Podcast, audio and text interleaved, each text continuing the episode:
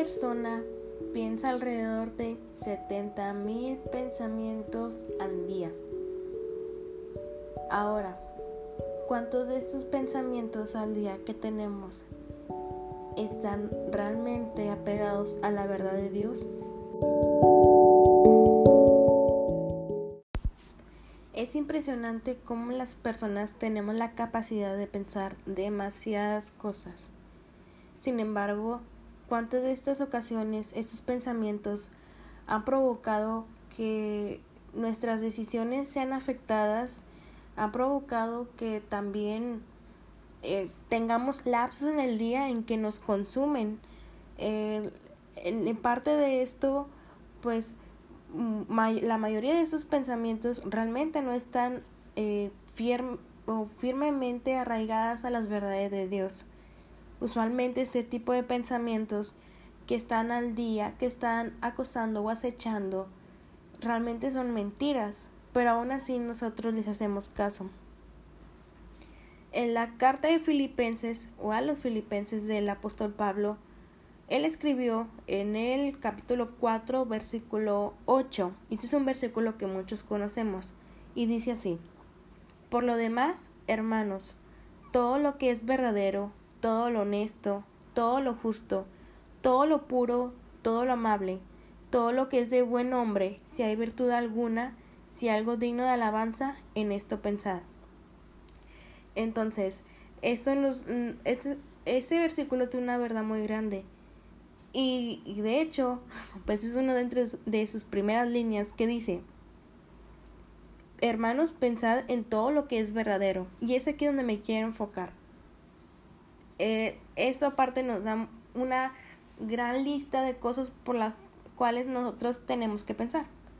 Es una lista o una serie de cosas que nos ayudan a poder determinar o valorar nuestros pensamientos es cuestión de reflexión y de meditación.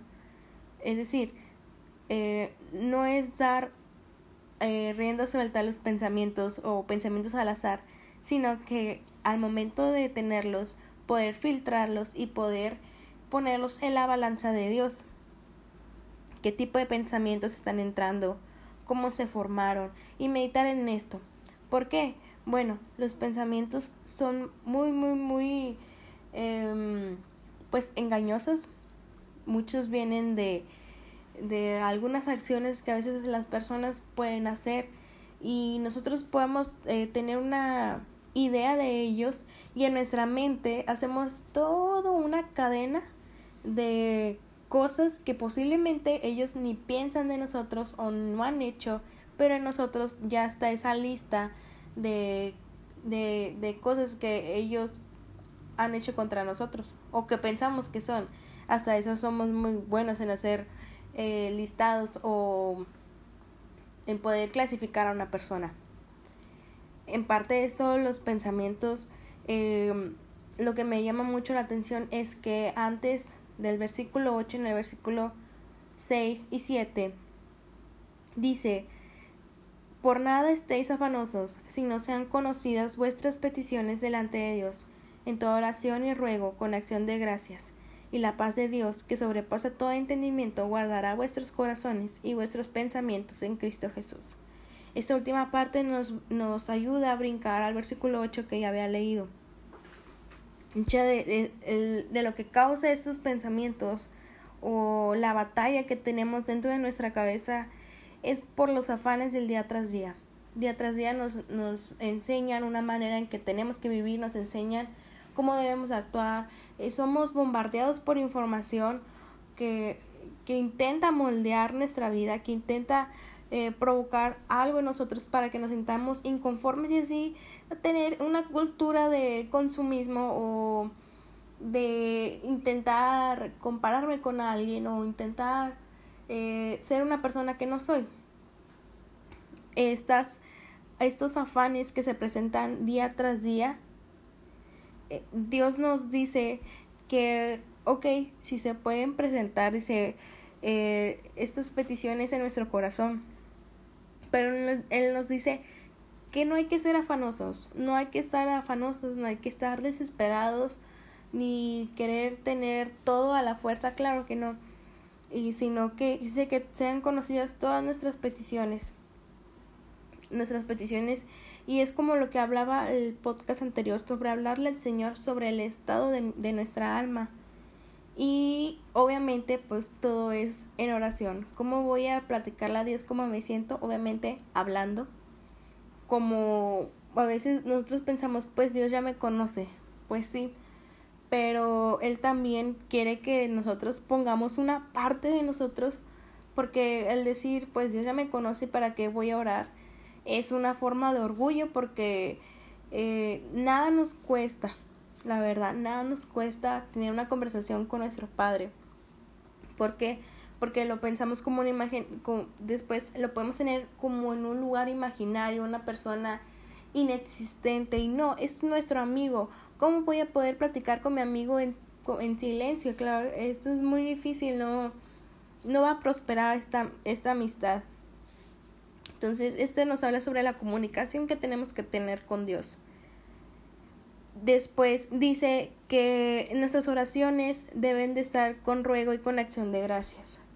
Cuando hablamos de ruego es una oración eh, consistente, una oración humilde que, que donde nosotros nos despojamos de nosotros mismos para poder eh, pedirle a Dios y poder clamar. Usualmente el ruego se habla o se utiliza para hablar una oración por otra persona también.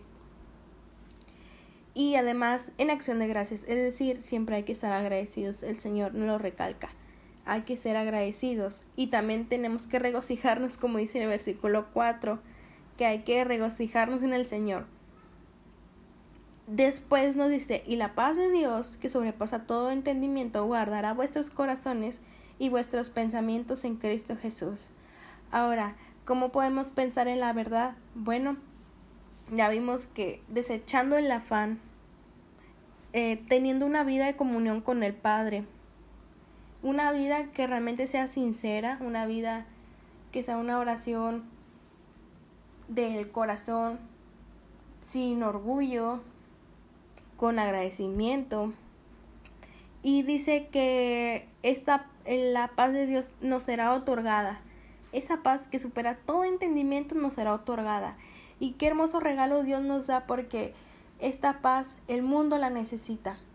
Necesitamos comprender a Dios más allá de nuestra lógica, sino que podamos recibir a Dios mismo en nosotros y que esta paz es, es una forma en la que Él también se glorifica en nuestras vidas, porque cuando pensamos que en medio de nuestros pensamientos podemos decir, bueno, yo no pienso, yo nunca voy a estar bien, esto me pasa todos los días, eh, tengo una bola de pensamientos, no sé qué hacer, eh, a veces el día estoy bien y en la noche me atacan. Bueno, Dios nos promete esta paz que sobrepasa todo entendimiento. Ni un médico, ni un científico va a poder determinar, no va a poder entender o la misma ciencia no va a poder dar explicación a la paz que Dios da. Ni humanamente, físicamente o todas las formas que se puede evaluar la paz de Dios es inimaginable. Es, supera toda expectativa humana. Y esta paz guarda nuestros corazones y nuestros pensamientos. Y sé que cuando el corazón y el pensamiento se unen, porque porque muchos de nuestros pensamientos a, a, lo mejor pueden ser fugaces o en nuestra perspectiva puede ser eh, pensé algo pero ya, o sea, ya se me fue porque en un momento viene otro pensamiento y ya se desvanece.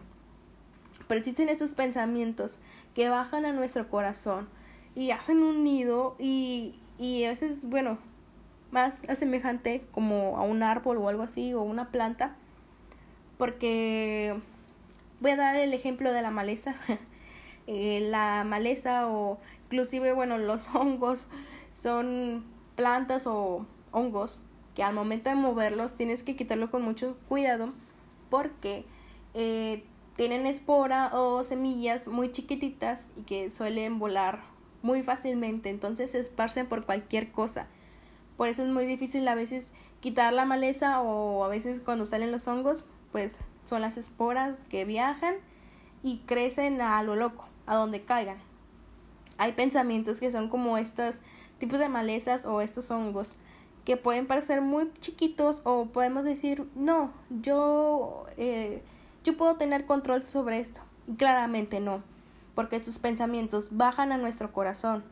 Y aquí es, en nuestro corazón es donde realmente nos lastima y, y en poco tiempo hace una raíz de amargura, hace una raíz de insuficiencia y es cuando nuestra alma se empieza a quebrantar y empezamos a cuestionarnos quiénes somos nosotros, por qué estoy aquí, por qué me duele, por qué me siento ansioso y esas cosas. Pero a veces es porque no tenemos control sobre nuestros pensamientos. Ahora, retomando sobre un pensamiento en, la verdad. Eh, quise platicar sobre eso antes, sobre eh, dar un breve comentario sobre pensar en la verdad. Este, esta parte de la verdad yo lo vi en un libro de Elizabeth, Elizabeth George que se llama Ama a Dios con toda tu mente.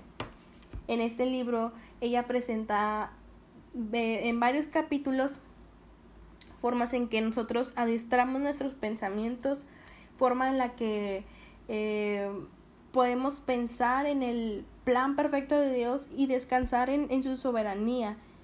Y a veces también que no siempre vamos a comprender todo lo que Dios hace. Y está bien, no necesitamos comprenderlo, solo lo necesitamos a Él. Y eso es lo importante. Tal vez no podemos comprender algo que esté sucediendo en nuestra vida, pero sabemos que a todos los que aman a Dios, todo les funciona para bien. Y podemos confiar que si nuestro amor, nuestro corazón está fijo en Cristo, todo va a ir para bien. Sin embargo, si hay una falla en esto, es momento de reflexionar y ponernos cuentas con Dios. Cuando decimos que pensamos en la verdad, es momento de poder evaluar lo que pensamos. Es momento de decir, esto se asemeja a la verdad de Cristo, este tipo de pensamiento. Se, se asemeja a la verdad de Cristo es honesto, es justo, es puro, es amable.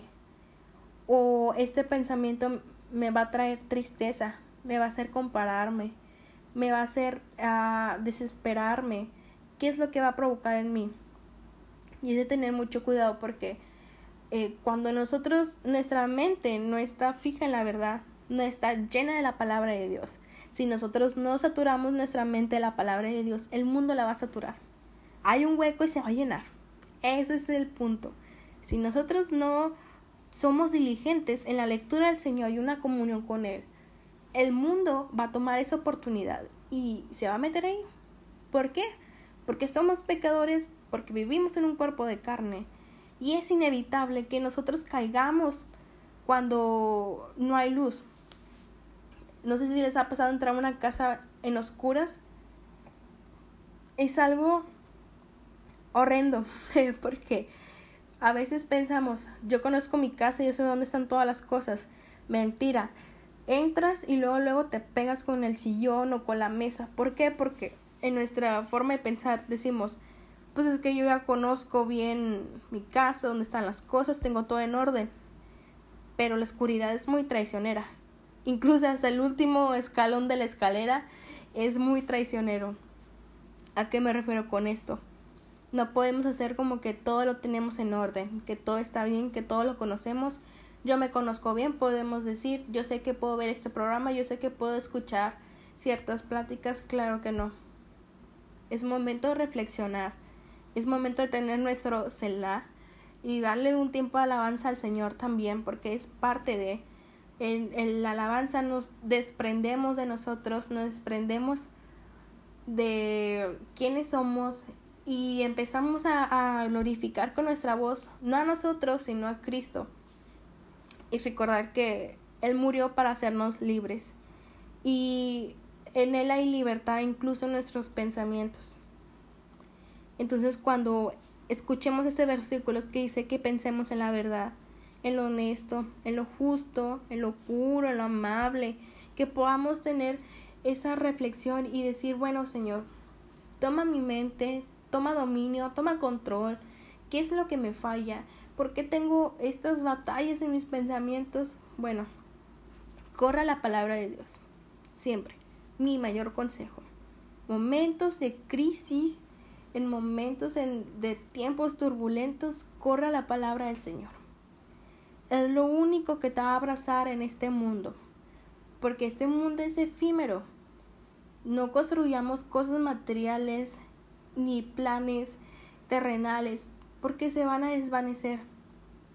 El Señor sabe qué hacer y, y no debemos de acosarnos tampoco, ya sea por errores en el pasado, por ansiedades del, del presente o incluso también por las del futuro. Que no nos eh, persiga ni nuestro pasado ni el presente, no nos atrape ni el futuro tampoco nos cautive con qué va a pasar, porque esta incertidumbre también es muy engañosa. Es momento también de que nosotros pongamos nuestra vida en manos de Dios siempre. Y el hecho de que tengamos batallas con nuestros pensamientos no es algo de, lo que tengamos que avergonzarnos. El Señor vino por los cautivos, el Señor vino por los pecadores, el Señor vino por aquellos que estaban esclavizados. Nosotros fuimos esclavos del pecado, pero cuando llegó Cristo fuimos libertados. Él nos liberó de estas cadenas. Y en Él está nuestra esperanza. Así que frente a cualquier batalla de tormentas, en, esas mareas que pueden movernos, que pueden eh, someternos a, a tiempos muy, muy turbulentos, que nuestra ancla sea el Señor. Que no haya raíces de amargura, ni raíces de inseguridad, ni de ansiedad en nuestro corazón, sino que la única raíz que esté en nosotros sea la de su palabra, sea la de su sana doctrina sea la de Cristo. Hay que cuidar bien nuestro jardín y hay que estar verificando qué es lo que está pasando. Así que eh, en cuanto a la verdad y a nuestros pensamientos, estamos eh, bajo la mano de Dios y, y siempre dispuestos a lo que Él quiere hacer. Entonces, esto me dio gusto otra vez poder platicarles sobre esto. Y bueno, pues eh, aquí los voy a estar poniendo un poquito más de podcast. Y este es un mensaje que fue hace mucho tiempo, pero todavía sigue retumbando en el corazón. Así que muchas bendiciones, gracias por escucharme. Eh, Dios los bendiga los guarde en sus casas. Eh, les dé salud, Dios los bendiga. En serio, creo que lo he repetido. pero aún así que el Señor sea sobre ustedes y que puedan experimentar la paz que sobrepasa todo entendimiento aún en tiempos de cuarentena. Así que Dios los bendiga.